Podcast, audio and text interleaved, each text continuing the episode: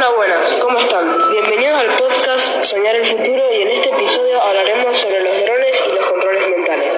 Nosotros somos Santino Doria, Julián Serrano y Valentín D'Ambrosio y ahora mi amigo Santino Doria va a hablar de la historia de los drones. Bueno, hablando sobre la historia de los drones, al igual que con todas las cosas que se han inventado en la historia de la humanidad, los drones son el resultado de la acumulación del conocimiento colectivo y de los intentos de otras personas por crear algo más o menos similar.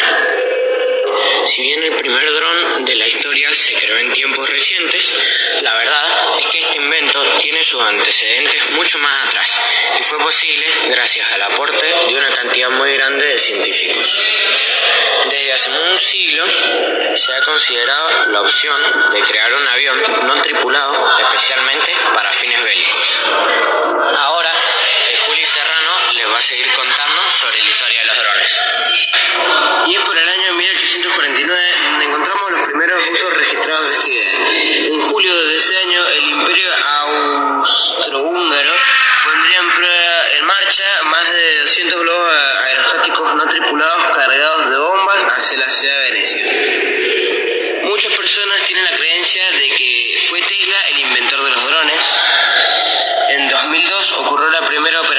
Policial de Estados Unidos en la que se utilizaron drones, mientras que en 2006 la Administración Federal de Aviación comienza a emitir los primeros permisos comerciales de los drones en toda la historia.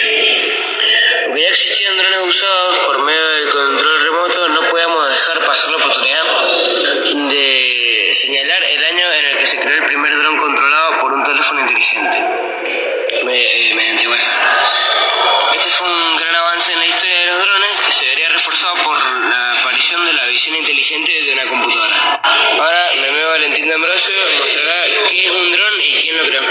¿Qué es un dron y quién lo creó?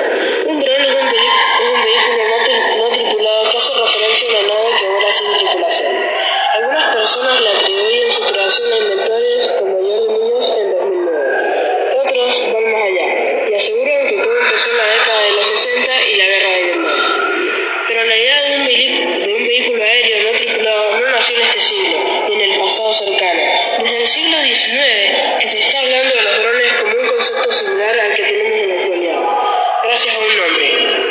Gracias a un hombre, Nikola Tesla. Ahora Santino Doria va a seguir hablando de este tema.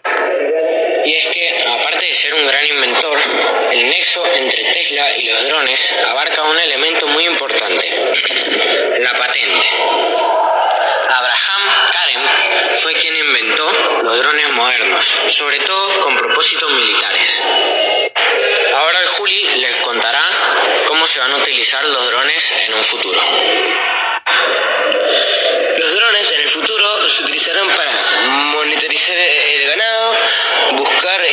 salvar a gente, transporte de mercancías, inspección de construcciones, mapeada de zonas inaccesibles, sembrado de campos, fumigación, reparto de medicamentos, seguimiento de tormentas, recogida de información de sensores, etc. Ahora mi amigo Valentín Ambrose les va a hablar sobre los controles mentales.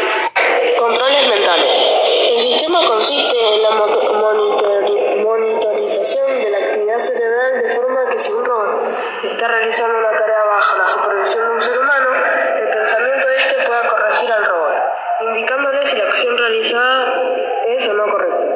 Ahora mi amigo Doria va a hablar de los tipos de controles mentales.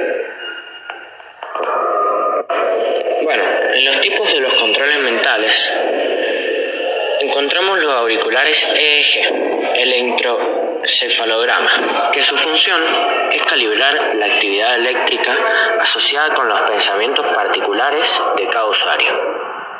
Después lo programan escribiendo códigos necesarios para traducir estas señales de movimientos imaginarios comandos que los ordenadores puedan interrumpir y enviar a los objetos y vehículos. Luego encontramos la prótesis, que son un dispositivo diseñado para reemplazar una parte faltante del cuerpo o para hacer que una parte del cuerpo trabaje mejor.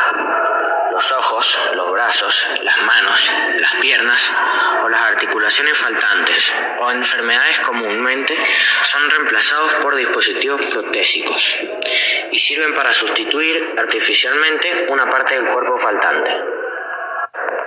Bueno, con esto terminamos el episodio de drones y controles mentales del podcast Soñar el Futuro. Espero que les haya gustado y se hayan divertido mucho. Gracias por su atención. Recuerden que nosotros somos Santino Doria, Julián Serrano y Valentín D'Ambrosio.